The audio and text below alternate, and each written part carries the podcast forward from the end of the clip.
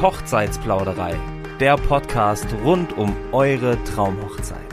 Ja, und damit sage ich euch dann ganz herzlich und offiziell willkommen in meiner aller, aller, allerersten Hochzeitsplauderei-Folge als Moderator. Ich bin Rubino und werde euch ab sofort auch hier mit meiner Stimme beglücken und mit tollen, tollen Dienstleisterinnen aus äh, ganz Deutschland, Österreich und der Schweiz. Wenn ihr übrigens Interesse habt, hier mal in der Hochzeitsplauderei aufzutauchen, dann schickt uns eine E-Mail an äh, hallo at hochzeitsplauderei.de und dann melden wir uns uns. Aber heute geht's nicht um mich, sondern um meine fantastische Kollegin, die dafür gesorgt hat, dass ich hier heute mit euch in der Hochzeitsplauderei spreche. Das ist Svenja Scheumann, eure Gründerin und Moderatorin der Hochzeitsplauderei der ersten Stunde. Sag mal Hallo, liebe Svenja. Hallo, ihr Lieben. Es ist ganz seltsam. Ich freue mich riesig, dass du meine Folge moderierst. Äh, Rubino, ich freue mich auch riesig, dass du meine Einladung zugesagt hast und überhaupt meine Folgen mit moderierst und mich da unterstützt. Es ist ganz seltsam, das erste Mal in meinem eigenen Podcast auf der anderen Seite zu stehen. Ich bin so gespannt, was du jetzt mit mir vorhast und welche Fragen du mir stellst. Ja, es ist für mich auch mega seltsam, weil ich dann zum ersten Mal in einem fremden Podcast die Moderation übernehme. Aber ich würde doch sagen, wir legen los. Das heißt, lehnt euch zurück und lauscht einem neuen Plausch. So, liebe Svenja, wir sind hier ja schon sehr gut drauf und äh, freuen uns. Wir verstehen uns ja auch wahnsinnig toll. Und jetzt soll es eben um dich gehen. Du hast die letzten äh, Monate seit 2020, Mai 2020, glaube ich, ne, war Start für die Hochzeitsplauderei, schon so viele tolle Dienstleister und Dienstleisterinnen vorgestellt und äh, du standest quasi immer so ein bisschen hinten an und jetzt bekommst du endlich deine eigene Folge. Und äh, deswegen würde ich doch sagen, stell dich für uns alle einmal vor. Was machst du? Wer bist du? Also, ich bin Svenja Scheumann und in meinem anderen Leben, wenn es jetzt nicht um die Hochzeitsplauderei geht, dann halte ich freie Trauungen und freie Taufen für, ja, nicht für die verschiedensten Feste, sondern ich halte eben, ich wollte eigentlich sagen, ich halte freie Reden für die verschiedensten Feste wie freie Trauungen und freie Taufen. Aber das habe ich mir vorweggenommen. Nichtsdestotrotz, es bleibt beim gleichen. Ich komme aus Nürnberg und halte meine freie Reden in und um Nürnberg herum, ziehe Ende des Jahres, also Ende 2021, äh, in die Oberpfalz. Und äh, dann wird sich mein Radius in die Oberpfalz erweitern. Postbauer Heng wird dann mein neuer Sitz, also sprich darum und Nürnberg, Fränkische Schweiz, eben alles dieser Radius um Nürnberg herum, so 100 bis maximal 200 Kilometer. Pass auf, dann ist das doch ein guter Einstieg tatsächlich in die heutige Folge. Ähm, wenn man dich buchen möchte, wo kann man dich buchen? Das heißt, wo bist du überhaupt, überhaupt überall im Einsatz? Also du meinst jetzt, äh, wo ich meine freien Reden halte? Genau. Ja, also tatsächlich ähm, der größte Radius oder die meisten Gebiete, wo ich eben meine freien Trauungen vornehmlich halte, sind in der fränkischen Schweiz, weil dort gibt es unglaublich viele schöne Burgen, Schlösser, Event-Locations und so weiter. Ähm, mein Radius zum Beispiel, ich war jetzt aber auch ähm, kürzlich unterhalb von München bereits einmal tätig, um eine freie Trauung zu halten. Ich war auch schon mal in Österreich, um eine freie Trauung auf dem Berg zu halten. Eine meiner ungewöhnlichsten Locations. Aber schlussendlich konzentriert sich wirklich alles um Nürnberg herum. Eigentlich eher östlicherseits, nördlich, östlich und südlich. Westlich bin ich eher weniger zugegen, weil das ist dann schon wieder das Gebiet Ansbach und da gibt es schon wieder andere meiner Kolleginnen, die sich dann diesen Radius so ein bisschen teilen. Aber schlussendlich, hey, ich komme dahin, wo ihr mich gerne buchen möchtet. Und wenn ihr sagt, ihr möchtet gerne ins Ausland ähm, reisen, dann bin ich da auf jeden Fall auch dabei. Oh, Thema Destination Weddings. Ja, das ähm, gibt schöne, schöne Informationen übrigens. Ich bin ja auch mit meinem Podcast am Start und äh, da habe ich mit Svenja über Elopement-Hochzeiten gesprochen. Svenja hatte leider noch keine, aber am Sonntag erfahrt ihr bei mir bei Brightzilla, ähm, was eine Elopement-Hochzeit ist. Svenja hat mich interviewt und vielleicht ist Svenja für euch die Traurednerin, wenn ihr sagt, wir wollen nur zu zweit heiraten, an einem besonderen Ort, dann fragt mal die Svenja an. Ja, Svenja, und du hast es gerade schon angekündigt, ähm, außergewöhnlicher Ort. Ähm, von der Trauung. Kannst du uns dazu was sagen? Also was war denn wirklich so außergewöhnlich an der Location? An der Location war einfach außergewöhnlich. Was heißt einfach? Es war außergewöhnlich, weil wir direkt auf dem Berggipfel, also nicht direkt auf dem Berggipfel standen, sondern auf einer schönen Almhütte mit dem Blick auf die Berge und wir standen auf dem Teil der Zugspitze, also auf einer, ja, ich weiß gar nicht mehr, wie viel Höhenmeter das waren, aber irgendwie über 1000 auf jeden Fall. Also über 1000 Höhenmeter auf der Zugspitze. Es war richtig phänomenal, weil, ja, einfach die Bergluft erstens super schön ist, dieser Ausblick atemberaubend schön war, wir dann nur alleine waren, kein Verkehr, kein Niemand, keine ähm, äh, Bergwanderer. Es ist einfach niemand gekommen. Wir waren komplett alleine. Also hat sich ein bisschen angefühlt, vielleicht sogar wie so ein Elopement. Nur, dass wir eben Gäste dabei hatten. Das waren ungefähr 80 Gäste. Aber gut, dennoch waren wir ganz für uns vertraut. Ja, und wenn du jetzt äh, so eine außergewöhnliche Location hast, dann ist es ja mit der Anreise wahrscheinlich nicht so einfach, oder? Wie, wie war das? Also wie hast du das vorbereitet? Ja, da, das war das erste Mal, dass ich für eine freie Trauung einen Tag vorher angereist bin und auch die Nacht davor dort geschlafen habe, weil auch aus Nürnberg ist die Reise zur Zugspritze, also auf der österreichischen Seite, sind das, ich weiß gar nicht mehr, fünf Stunden Anreise oder was. Und das ist zu viel des Guten, um dann sich noch konzentrieren zu können, um eine freie Trauung eine Stunde zu halten oder eine Dreiviertelstunde um dann wieder zurückzufahren, das ist zu viel des Guten. Deswegen haben wir auch eine Nacht nochmal dort geschlafen. Und mein ähm, mittlerweile Verlobter, obwohl ich das Wort wirklich nicht so gerne leiden kann, ähm, war mit dabei und hat mich dorthin gefahren und mich begleitet. Sehr schön. Dann hattet ihr da noch ein paar schöne Stunden zu zweit, bevor es dann am nächsten Tag richtig emotional wurde bei der Trauung. Ja. Ähm, eigentlich wäre die Frage jetzt am Ende gekommen, aber es passt gerade so gut. Ähm, Thema Preis. Ähm, wahrscheinlich ist es auch ziemlich individuell, eben Thema Anreise, Übernachtung und so weiter. Ähm, wie berechnest du deinen Preis? Mit was muss ein Pärchen ungefähr rechnen? Und ähm, inwieweit sind eben solche Anreisen dann auch nochmal zu bezahlen? Also die Anreisen sind insofern zu bezahlen, sofern es jetzt nochmal Übernachtungskosten eben zu Buche schlagen, also dass ich noch, noch dort übernachten müsste, aufgrund der Konzentration, die ja dann auch verlangt wird, dann, die ich dann bei der Trauung auch halten sollte. Jetzt zum Beispiel, wo ich unterhalb von München war, das waren jetzt knapp drei Stunden Anreise, auch da hat mich mein Verlobter wieder begleitet, der äh, mich dorthin gefahren hat, damit ich mich dann die Stunde noch konzentrieren kann, weil auch drei Stunden sind schon viel Zeit im Auto, wenn man die dann dann wieder zurückfahren muss. Aber da waren jetzt nur zum Beispiel die Anfahrtskosten, die zu tragen kamen, aber keine Übernachtungskosten. Man kann das auch mit einem Zugticket zum Beispiel lösen, aber da sollte dann die Location schon relativ nah am Bahnhof liegen, sonst muss ich da mit Bus und Tram und sonst was noch äh, rumfahren. Das ist dann ein bisschen unglücklich gelöst. Und ich meine, die Gäste kann ich damit auch nicht behelligen, die mich dann abholen sollen, weil die haben auch andere Sorgen oder ähm, ja Themen im Kopf. Ne? Die sind ja auch ein bisschen aufgeregt. Und wenn ich da nicht pünktlich ankomme, das wäre halt echt der absolute Worst Case und nicht schön in dem Moment. Ja, was kommen für Kosten auf das Brautpaar zu? Ich äh, rechne die Stunden ab, die ich eben benötige und das sind immer ungefähr 30 bis 35 Wochenstunden, die ich dafür brauche. Ähm, Genau, den bei mir ist inkludiert beispielsweise ein Traubogen, den ich habe, Trauurkunde, ein Ringkästchen kann ich dem Brautpaar zur Verfügung stellen.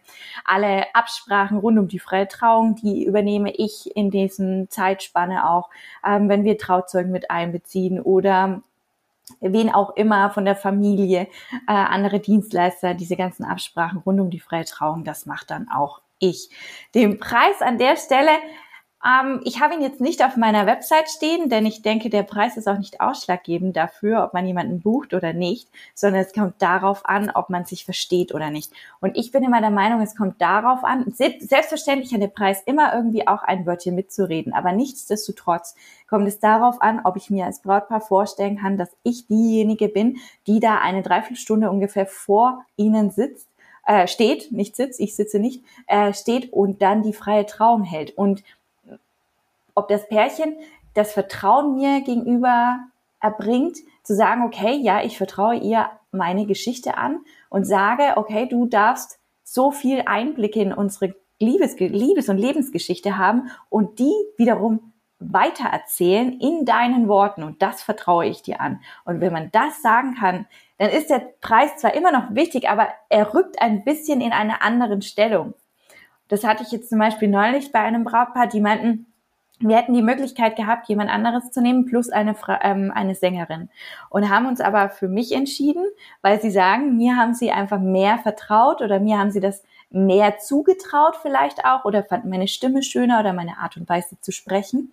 als der anderen Traurednerin, obwohl die ein bisschen günstiger war. Also so ist die Verhältnismäßigkeit. Das muss man sich immer individuell überlegen. Und dann kommt es natürlich darauf an, auch was mache ich für meinen Preis. So ist es. Und ich finde es auch super, super wichtig, dass man sich nicht vom Preis beeinflussen lässt. Und deswegen habe ich zum Beispiel auch den Preis nicht draufstehen. So wie du sagst, die Leute sollen sich nicht nach dem Preis orientieren. Also natürlich ist es wichtig, auch für ein, fürs Budget. Also rechnet man wahrscheinlich zwischen 1400 und 2000 äh, Euro in Deutschland mit einem Trauredner, einer Traurednerin. Ich denke, das ist so ungefähr die Range, in der du dich auch beläufst. Ja, so 1000 bis 2000 Euro ist hier so Normalfall. Wenn man jetzt im okay. Allgemeinen mal spricht. Ja, wir sind in Bayern, genau, äh, zwischen mhm. 1000 und 2000 2000 Euro, kommt aus, bisschen aufs Bundesland an, kommt ein bisschen auf den Redner, auf die Erfahrung an, auf die Erfahrungswerte, ähm, ja, auf die Inhalte vor allen Dingen auch. Ne? Nehme ich nur Textbausteine und füge die zusammen, schreibe ich eine individuelle Rede, ähm, lasse ich mich auf das Ganze ein oder nicht. Ne? Da drauf mhm. kommt es ein bisschen an. Genau, also eben das von mir noch ganz wichtig, entscheidet euch nicht nach dem Preis, das spielt dann auch eine Rolle, aber lernt die Leute kennen und guckt, ob es zwischenmenschlich passt, denn es ist nichts essentiell wichtiger als der Moment, der Trauung, dass ihr euch da wirklich mit dem Trauredner oder der Traurednerin versteht, in dem Fall mit Svenja, ihr die Stimme mögt, ihr müsst euch damit ähm, auseinandersetzen können, ihr müsst nicht denken, boah Gott, nein, ich will, dass sie ruhig ist und äh, da seid ihr bei Svenja, glaube ich, ganz gut dabei, wenn ihr euch bei ihr wohlfühlt und äh, ich kann nur sagen, ich fühle mich bei Svenja wohl und deswegen bin ich auch heute hier mit dabei oder ab heute mit dabei. Ähm, Svenja, du hast eben gerade angekündigt, Textbausteine, Individualität und so weiter. Wie wichtig ist dir Individualität und wie viel Individualität können die Pärchen von dir erwarten? Also Individualität ist für mich ganz, ganz groß geschrieben. Ich gebe zum Beispiel verschiedene Möglichkeiten mit an die Hand. Also beispielsweise Rituale. Wie können wir Familie, Freunde, Trauzeugen mit einbeziehen? Wie können wir das Ja-Wort zelebrieren? Was gibt es für Möglichkeiten für das Eheversprechen? Ähm, wie kann der Einzug gestaltet werden? Also im klassischen Sinne, der Bräutigam wartet vorne und die Braut kommt mit XYZ-Personen ähm, zum Setup. Ja, also müssen die Stühle zum Beispiel der Reihe nach hinten, äh, nach hinten ausgerichtet sein und das Brautpaar sitzt mit dem Rücken zu den Gästen. Also für alles Mögliche, für Lieder und so weiter gebe ich immer viele Möglichkeiten mit an die Hand.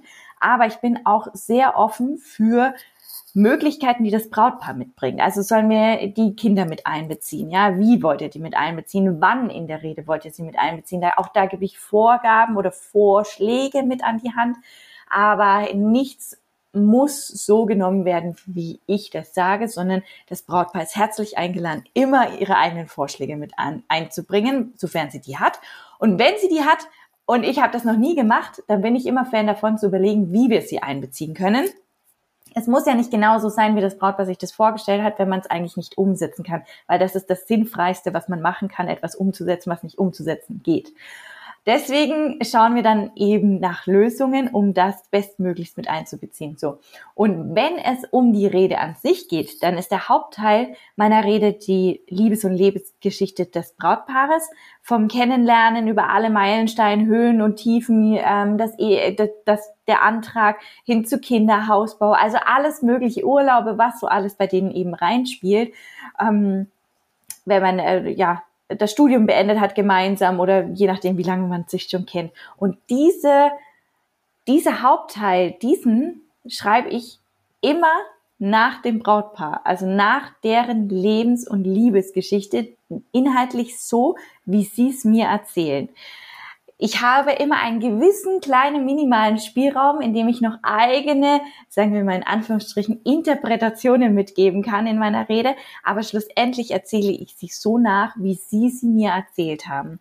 Und die Individualität kommt noch zudem dadurch, dass ich äh, nochmal acht Fragen an das Brautpaar nach unserem Traugespräch habe, wo sie mir nochmal ihre eigenen Gefühlsregungen für ihren Partner mitgeben können, die ich dann versuche, in die Rede einfließen zu lassen, damit sie sich auch noch überraschen lassen können, denn sie zeigen sich die Antworten im Vorfeld nicht.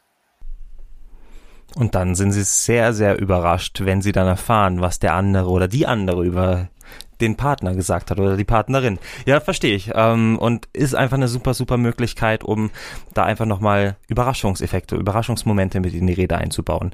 Jetzt hast du schon viel über den Inhalt gesagt, aber den Inhalt muss man erarbeiten. Wie läuft die Zusammenarbeit mit dir als Traurednerin ab? Äh, müssen die Paare irgendwas vorbereiten, bevor sie dich anfragen? Wann sollen sie dich am besten anfragen und wie geht's dann weiter bis zum Moment der Trauung? Ja, also Anfragen, gut, das kann man wirklich schwer, schwerlich nur pauschal sagen. Ich habe Anfragen, die, die reichen zwei Jahre im Voraus. Ich habe Anfragen, die reichen aber auch drei Monate im Voraus. Es kommt immer darauf an, ob ich schon gebucht bin oder eben noch verfügbar. Das ist erstmal das Erste. Wenn ich nicht mehr verfügbar bin, dann kann man immer noch darüber sprechen, ob ich die Rede schreibe und jemand anderes hält sie dann anstelle meiner. Das bedeutet, das ist ein Ghostwriting. Diese Möglichkeit gibt's noch, wenn man sagt, ich möchte aber gerne deine Worte haben. Ähm, oder man richtet sich so ein bisschen zeitlich nach mir, damit ich die Trauung ebenfalls noch übernehmen kann. Aber schlussendlich es ist, ist ein Jahr im Voraus echt eine gute Zeitspanne, in der man mich anfragen sollte, denn ja, die Bücher, die füllen sich immer so ungefähr ein Jahr vorher schon recht gut. Wenn man im Winter oder außerhalb der Saison, also außerhalb von Mai und bis Oktober ungefähr heiraten möchte, dann sind wir da auf jeden Fall noch ein bisschen freier als eben innerhalb der Saison, der Hochzeitssaison. Und jetzt sag mir bitte nochmal deine Frage, jetzt habe ich sie vergessen. ja, alles, alles das darf auch mal passieren. äh, nee, also was passiert dann, sobald die Pärchen angefragt haben, wie geht's dann weiter, quasi ab der Anfrage bis zur Trauung? Ah ja, genau. Von der Anfrage bis zur Trauung. Also wir lernen uns erstmal unverbindlich kennen, schauen, ob wir überhaupt zusammenpassen, ob sie in mir vertrauen und ihre Geschichte auch anvertrauen und sich vorstellen können, dass ich dann vor ihnen stehe. Das dauert immer so eine halbe Stunde, Stunde ungefähr, ist per ähm, Zoom oder per Skype. Dann, ähm, wenn wir uns füreinander entscheiden, dann mache ich uns eine WhatsApp-Gruppe, in der ich dann in der wir die weitere Kommunikation führen können, wo wir uns dann auch absprechen können, wann wir das Traugespräch führen. Und das Traugespräch ist so, dass es keiner Vorbereitung bedarf, sondern ja, wir brauchen Einladungskarte, vielleicht wenn ihr einen Hochzeitsplaner in Form eines Buches habt, dann den auf jeden Fall. Wir brauchen eure voller Konzentration und Aufmerksamkeit und ich brauche auch ja, eure gewisse Vorbereitung in dem Sinne, dass ihr euch nochmal über eure Geschichte unterhaltet und dann auch wisst, was ihr mir erzählen möchtet. Und das Traugespräch dauert ungefähr drei bis vier Stunden. Erklären wir alle organisatorischen Themen von ja, Farbschema hin über Liederauswahl, Ritualjawort, all diese Themen, wen binden wir mit ein, wen nehmen wir dazu. Und da dürft ihr mir auch eure Geschichte erzählen. Ich schreibe das alles mit, eure Geschichte. Und äh, im Nachhinein, nach diesem Traugespräch, habe ich die acht Fragen per E-Mail an euch die ihr mir dann ungefähr in zwei, innerhalb von zwei Wochen beantworten könnt, dürft, sollt. Ähm, in dem Traugespräch brauchen wir jetzt nicht alle Antworten schon parat zu haben, sondern auch da könnt ihr euch im Nachhinein nochmal absprechen. Wir können Änderungen äh, vornehmen, wenn ihr sagt, nee, damit fühlt ihr euch doch nicht so wohl. Und dann schreibe ich eure Rede und am Tag der Trauung bin ich ungefähr eine Stunde vorher vor Ort, halte eure Rede, möchte euch gerne danach gratulieren und dann eure Rede auch übergeben und dann würde ich euch euren Gästen wieder überlassen. Sehr, sehr schön. Das hört sich sehr entspannt an, sehr unkompliziert und vor allem sehr gut durchdacht. Ähm, das ist eben auch die Erfahrung, die du dann mitbringst. Ne? Du weißt ganz genau, was brauchst du, ähm, in welchem in welchem Ausmaß brauchst du das. Gibt es auch mal Traugespräche, die deutlich länger dauern als drei bis vier Stunden? Also mein längstes Traugespräch waren mal fünf Stunden. Mein kürzestes Traugespräch hingegen waren mal einer dreiviertel Stunden. Das war so schnell, da dachte ich, um Gottes Willen, jetzt seid ihr eigentlich schon weg. das war mir fast schon selber zu schnell. Aber das war einfach, das, wir hatten so einen guten Flow. Äh, das Pärchen war jetzt auch so, dass die sich noch nicht zehn Jahre kannten, sondern das war, also in der Kürze liegt die Würze in dem Moment, ja, also die kannten sich knapp eineinhalb Jahre. Äh, bedeutet natürlich, die Geschichte ist nicht so lange, wir brauchen nicht so viel Zeit. Aber ja, das längste waren mal fünf Stunden. Da kannte sich das Pärchen, glaube ich, schon zwölf Jahre oder was. Da hatten wir auch deutlich mehr zu erzählen. Das kommt auch ein bisschen darauf an was. Wie machst du denn das, wenn jetzt wirklich irgendwie ein Pärchen zehn Jahre Lebenserfahrung mitbringt, dann fünf Stunden lang erzählt, was sie in den zehn Jahren erlebt haben? Wie priorisierst du, was du in die Rede reinnimmst und äh, was kürzt du und ähm, sind die Pärchen dann vielleicht sogar teilweise enttäuscht, weil du das Falsche verwendet hast von der großen Geschichte? Also das ist sehr spannend immer zu sehen, weil die Pärchen, die sich kürzer kennen, also wir reden jetzt hier von ein bis zwei Jahren oder vielleicht drei bis maximal fünf Jahre, die haben eigentlich in der Regel wirklich mehr Details zu erzählen als diejenigen, die so zehn Jahre aufwärts oder ab fünf aufwärts sind, weil die, bei denen verschwimmt eher die Vorstellung wiederum dahingehend, was ist in welchem Jahr so wirklich, wirklich passiert und auf was konzentrieren wir uns, weil es gibt das große Ganze zu erzählen. Und äh, da muss ich eher oftmals, also das, ich meine, das ist in der Regel so, ne? Bei diesem fünf Stunden Traugespräch, da war das eben ganz anders. Aber in der Regel muss ich da mehr nachfragen, weil einfach das, die Geschichten verschwimmen und sie sich nicht auf diese Punkte richtig konzentrieren können mehr. Vollkommen verständlich, weil einfach so eine lange Zeitspanne sind so viele Geschichten passiert, da muss man sich wirklich deutlich ganz genau überlegen, was man transportieren möchte. Sehr schön. Und äh, am Schluss sind sie dann einfach zufrieden, ne? weil sie diesen Moment nochmal erlebt haben, aus deinen Worten erzählt bekommen haben. Und was ist da schon so für dich das schönste Moment, die schönste Erinnerung mit einem Pärchen nach einer Hochzeit? Nach der Hochzeit, ich freue mich immer riesig über Bilder. Riesig. Ich freue mich so sehr auf Bilder, weil Bilder sind das, das auch bei mir bleibt. Das ist meine Erinnerung an das Brautpaar. Bedeutet, ja, das ist das schönste Geschenk, was man mir schenken kann. Ich hatte mal eine kleine Aufmerksamkeit bekommen, weil ich ähm, von der Hochzeitseinladung hatte die hatten, da hatte das Brautpaar ein Siegel auf dem äh, zum Zukleben gemacht und ich habe gesagt, Mensch, das ist so ein schönes Siegel und dann hatte ich das bekommen. Das fand ich auch so süß, weil sie sich echt so mit mir beschäftigt haben und sich das auch gemerkt haben. Das fand ich ganz, ganz toll. Die schönsten Erinnerungen sind aber auf jeden Fall die Hochzeitsfotos oder wenn es einen Videografen gibt, dann die. Und im Nachhinein finde ich es immer ganz schön, wenn wir noch über Instagram oder Facebook oder ähnliches einfach noch in Kontakt bleiben und man so ein bisschen was mitkriegt. Oder wenn dann die ersten Kinder kommen oder so oder Hausbau oder was ich in der Traurede schon so mitbekommen habe, wenn es dann vollendet ist, dass das dann so noch an mich herangetragen wird, das freue ich mich immer total. Und ja, schöne Momente sind natürlich auch Bewertungen, wenn Gäste sich auch äh, gefreut haben, die Trauung mitzuerleben und die dann auch bewerten zum Beispiel oder eben das Brautpaar. Das sind so meine absoluten Highlight-Momente nach der Trauung. Und ja, tatsächlich, ich bleibe sehr gerne mit meinen Brautpaaren im Kontakt. Hatte ich bis jetzt übrigens auch noch nicht, dass ich nicht Kontakt hatte mit einem meiner Pärchen. Ähm, man hat wirklich ein freundschaftliches Verhältnis danach, ne? Aber halt eben auch deswegen, weil man beim Kennenlernen schon genau weiß, passt's zwischenmenschlich oder passt's nicht.